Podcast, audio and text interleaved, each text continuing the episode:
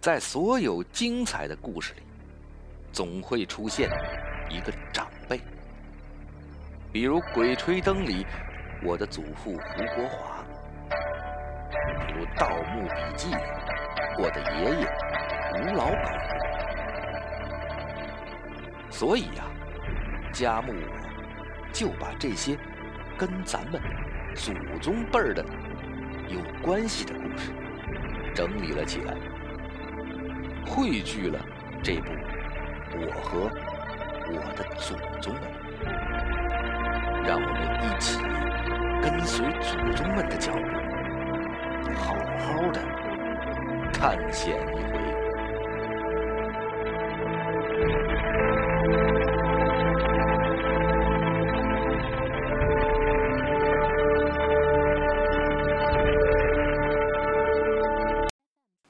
各位朋友，晚上好！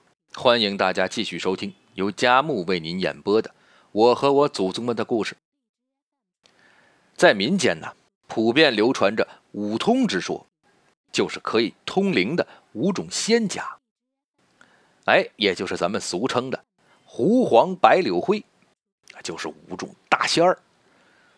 分别是什么呢？这狐仙儿呢，就是狐狸；黄仙儿呢，就是黄鼠狼；白仙儿就是刺猬。柳仙儿就是蛇，灰仙儿啊就是老鼠。对于此类妖仙的崇拜呢，当然都是封建迷信了。不过也和旧社会人们文化水平不高有关系。而这五种动物呢，也经常会做出一些哎非常怪异的事情。所以呢，人们就觉得哎这五种动物有这个通灵之说，甚至是还已经修炼成仙了。我们现在都知道，这些动物身上都有各自的习性和习惯。那么今天呢，咱们就讲一个旧社会的时候这种五仙儿的一个故事，是关于黄仙儿的。黄仙儿呢，就是黄鼠狼。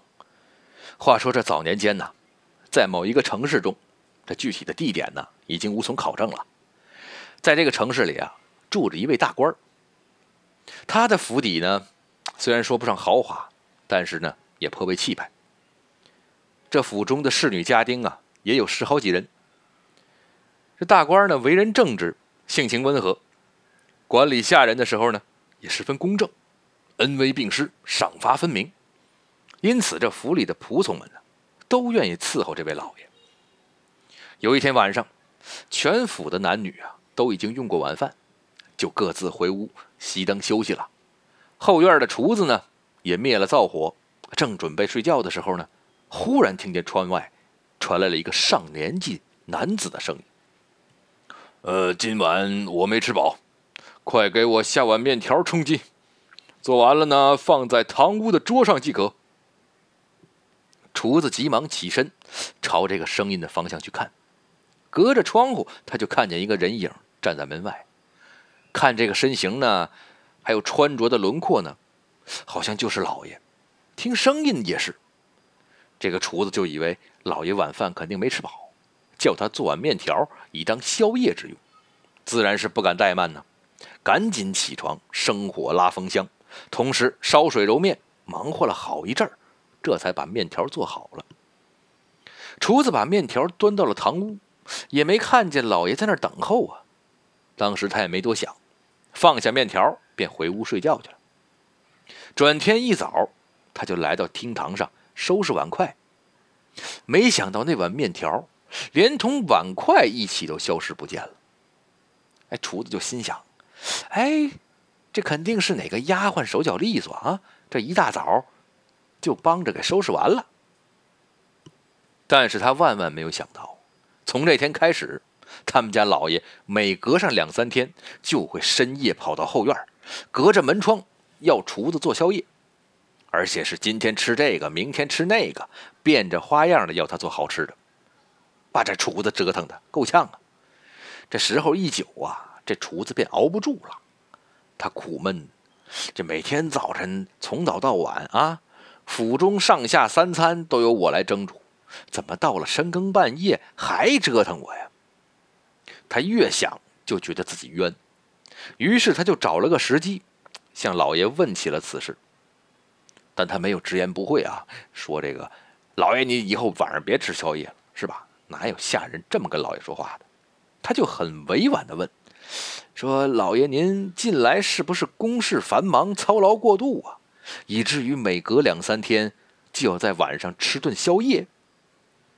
老爷听了之后一头雾水呀，奇道：“哪有此事啊？啊，这些时日我甚为困乏。”啊，困得特别早，这熄灯之后啊，就在房中沉睡。我什么时候让你为我准备过宵夜呀？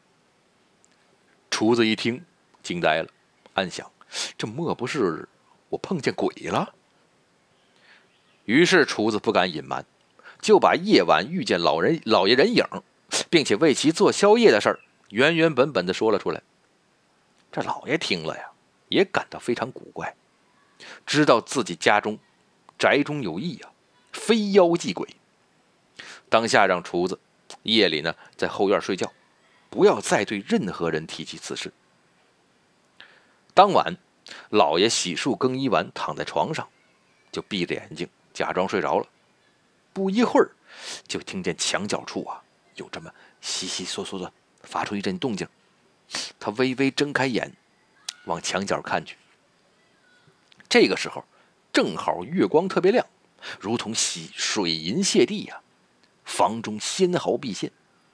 老爷就看见了几只黄鼠狼从暗处爬了出来。这几只黄鼠狼啊，一大一小，最大的呢从头到尾有一尺余长，小的身长也有七八寸之多。它们通体都长着淡黄色的毛发，尖嘴竖耳，两颗黑豆般的眼睛。贼溜溜的乱转，那些黄鼠狼呢，蹑手蹑脚的就走到了卧室中间，贼眉鼠眼的左右看了一番，看见这老爷躺在床上，好像熟睡了，便继续的来到更衣架前。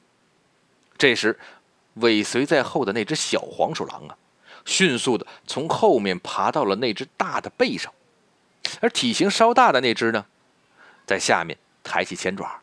逐渐挺直腰板小的那只啊，也慢慢随其身体弧度往前爬行，以后腿踩在脚大那只黄鼠狼的肩膀上，这缓缓的就直立着站了起来。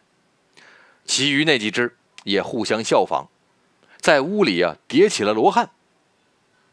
这老爷躺在床上，一边偷眼瞧看，一边暗自惊讶呀，没想到啊，这区区几只黄鼠狼。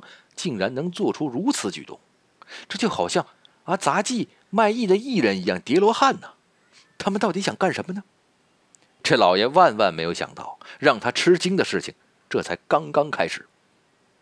那几只黄鼠狼落在一起，同样站直了身体，高度呢恰好与衣架平齐。上面那只小的就伸出前爪，偷偷摸摸的从衣架上取下了老爷的长袍。蒙到众黄鼠狼的身上，又把顶冠摘了下来，用前爪拖着，扣在了自己头上。然后这一众黄鼠狼叠着的罗汉，就这么晃晃悠悠、晃晃悠悠的接近房门，侧身挪出了卧室。看到这里，老爷已经是冷汗淋漓了，但为了弄清这黄鼠狼究竟为何作怪呢，也只好悄悄的起身，尾随在后面啊。就出了房门，这辗转来到了后院，却见他们走到厨子卧房的跟前，上面那只小的竟然开口作声，口吐人言，喝令厨子起来烧饭。老爷这才恍然大悟，这原来厨子说的怪事儿啊，说我起来让他给做宵夜，原来就是这几只小黄鼠狼作怪。他顿时就火冒三丈，脱下脚下的一只鞋。大喝了一声，朝他们丢了过去。那几只黄鼠狼被鞋击中，立刻就跌散开来，丢下顶冠长袍，一溜烟的就都跑没影了。从此之后呢，他的府上啊，就再也没有出现过任何怪事儿您看，这黄鼠狼聪明吧？其实啊，现在很多杂技、马戏这些表演，也都是利用了动物的一些习性。嗯，他们可以模拟人做出一些举动来，反正就是这样啊。